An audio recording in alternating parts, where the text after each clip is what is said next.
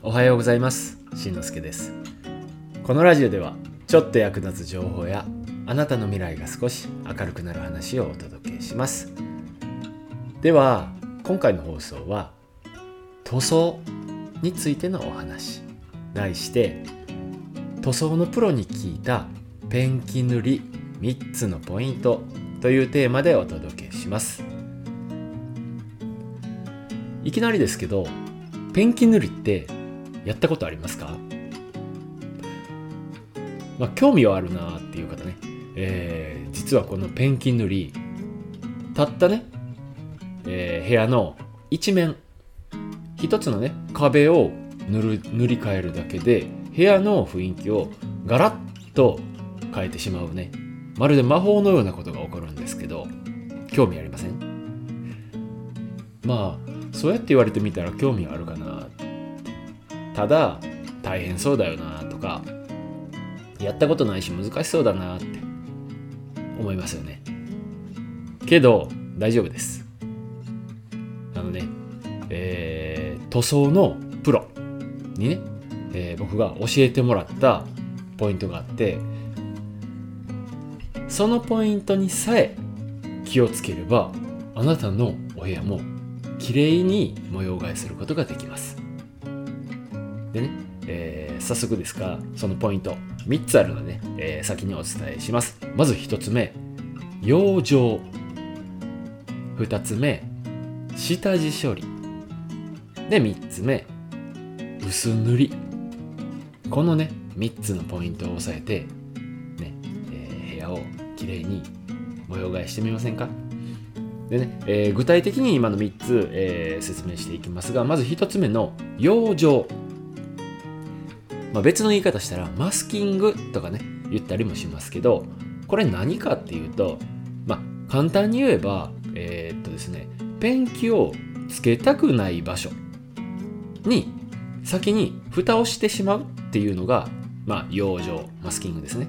例えば床を汚したくない壁だけ塗りたくてね床にペンキがつきたくないっていうのであれば床に、えー、先にシートなんかを貼ってしまう敷いてしまうとかね、えー、壁の一部分は塗らずに残しておきたい。そこにはね、えー、先にテープを貼って蓋をしてしまうみたいなことを養生って言ったりします。でね、えー、これがポイントの一つ目なんですけどもこの養生を丁寧にやればやるほど仕上がりが綺麗になります。でどんなところを丁寧にやればいいかというと特に直線部分、えー、直線をビシッと出せれば仕上がりがすごい綺麗に見えるんですね。他にはコーナーなんかもそうですね、えー、カクッと綺麗に曲がるとかね。まあプロの塗装屋さん。以前ね僕はね内装の仕事をやっていたので塗装屋さんと一緒に仕事をした経験もあるんですけどプロの塗装屋さんの話ではこの養生が終わったらもうね作業は半分終わったようなもんだみたいなね、えー、ことを聞いたことがあります。え？って。ペンキも塗ってないのに？って僕は思ったんですけどまあ要するにそれだけ大事っていうことですよね。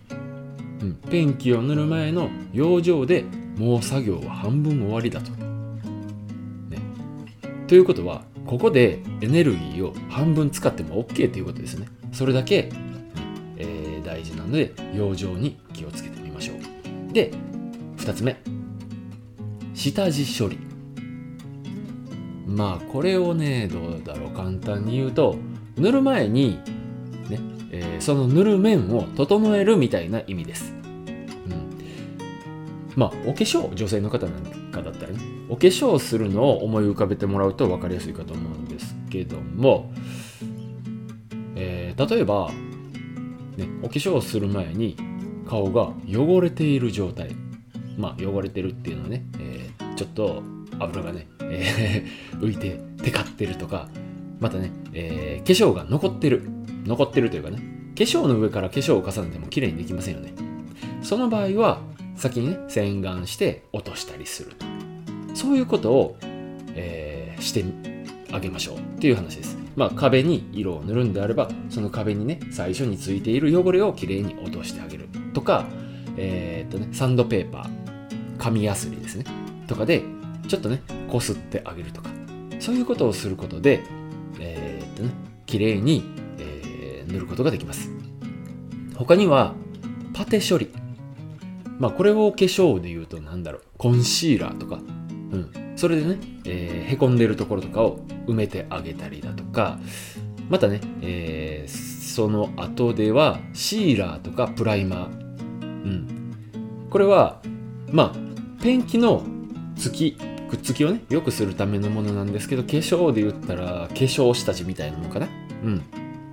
そういう風な、えー、ことをすることで、えー、ペンキファンデーションですね。ののりを良くしてあげようっていうのが下地処理です。で最後3つ目。薄塗り。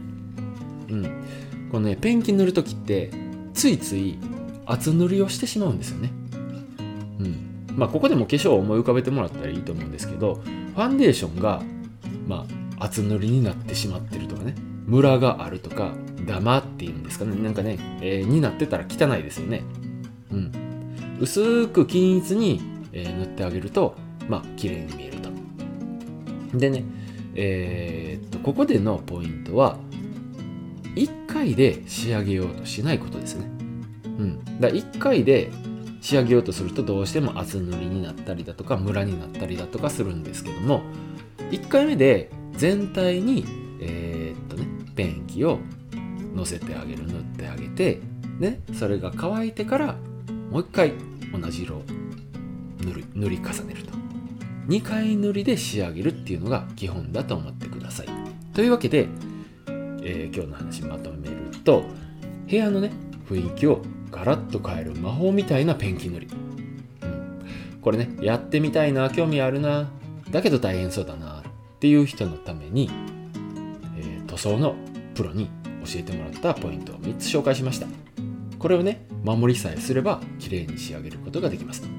1つ目のポイントは養生マスキングですね。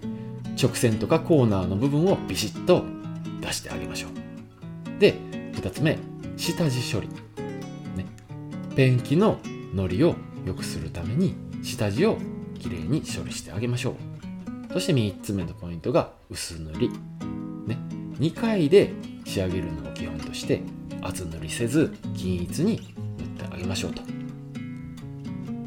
この3つのポイント。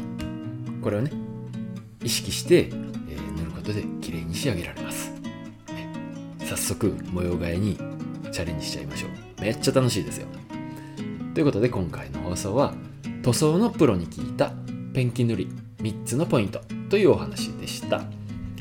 とね僕の話になるんですけど実は昨日からねペンキ塗りをやっててでねその様子というか写真をね Twitter に上げてるんで興味ある人は僕のね Twitter に飛んで一回見てみてください。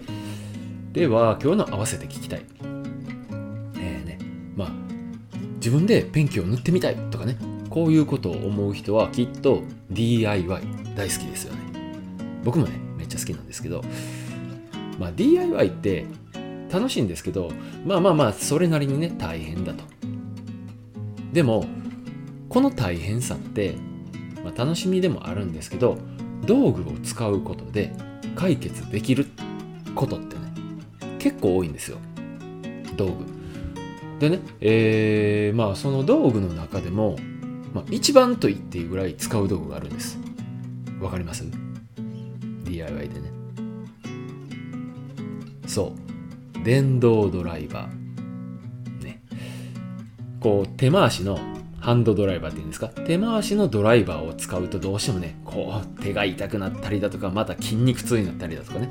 その痛みや筋肉痛から解放してくれますこの電動ドライバー、ね、作業自体もすごいめっちゃ楽になってスピーディーになってもっと DIY が楽しくなる。持ってない人は一家に一台持っとくとすごいいいですよ。でもねこれ種類が多くてあんまりね詳しくないっていう人は選び方が難しいんですよ。なんでこの選び方のコツを紹介している放送があります。過去放送、レンタルスペース設営で役立つ電動ドライバー参戦。まあねレンタルスペースとは言ったもののねえー、と選び方の電動ドライバーの選び方のコツを紹介している回です。ぜひねリンク貼っておくので聞いてみてください。今回も最後まで聞いていただきありがとうございました。それじゃあまたね。バイバイ。